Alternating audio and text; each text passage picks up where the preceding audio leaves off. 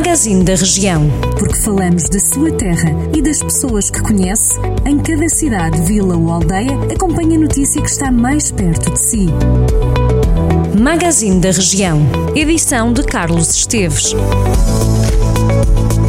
Presidente da Câmara de Sátão, Paulo Santos, e o seu vice-presidente Alexandre Vaz já foram vacinados à Covid-19, não na qualidade de autárquicas, mas sim enquanto desempenhavam outras funções. A vacinação remontou ao passado mês de janeiro. Isto surge numa altura em que tem vindo a lume nos últimos dias várias polémicas sobre a vacinação prioritária à Covid-19, com casos a espalhar um pouco por todo o distrito de Viseu. Paulo Santos faz parte dos órgãos sociais da Fundação Elísio Ferreira Afonso, sediada em Sátão, enquanto Alexandre Vaz é médico e voluntário. Presidente autarquia satense refere que a iniciativa de tomar a vacina não partiu dele e referiu que os órgãos sociais da Fundação constavam na lista de vacinação entregue à Segurança Social.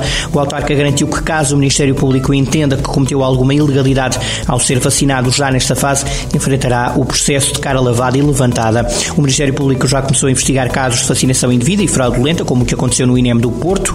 Ehm, também Alexandre Vaz, vice-presidente da autarquia de Sátão, já foi vacinado. Este autarca, que foi presidente de Câmara e também é médico, considerou que tinha direito à vacina por exercer esta última profissão, ou seja, por ser médico. Alexandre Vaz é da opinião de que cada instituição deveria receber o número exato de vacinas à Covid-19 de que precisa. Desta forma, diz o autarca, evitava-se a polémica por causa da vacinação. Este caso de Sátão junta-se assim a outros casos polémicos de vacinação na região de Viseu. Um homem de 37 anos foi detido pela GNR em Rezende por posse de armas proibidas. De acordo com a guarda, o indivíduo era suspeito de ameaçar pessoas com recurso a uma arma branca há cerca de dois meses.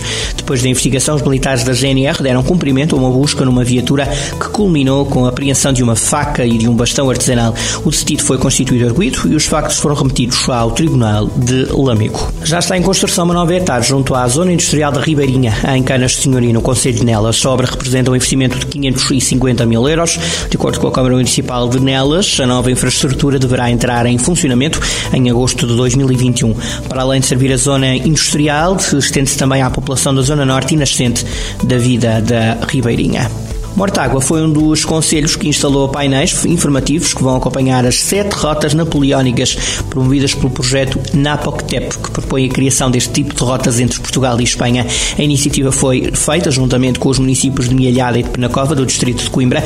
Segundo a autarquia de Mortágua, a instalação de painéis informativos cumpriu um dos principais objetivos do projeto, que era o de criar uma marca que se diferenciasse e que identificasse o conjunto de rotas desenhadas pelo projeto. Os painéis foram instalados junto aos moinhos de Moura e de Sula e também junto ao Centro de Interpretação da Batalha do Bussaco, em Mortágua. As rotas do projeto NAPOCTEP fazem parte do itinerário cultural europeu eh, de Napoleão, um dos 33 itinerários criados pelo Conselho da Europa e geridos pela Federação Europeia das Cidades Napoleónicas. Jornal do Centro, a rádio que liga a região.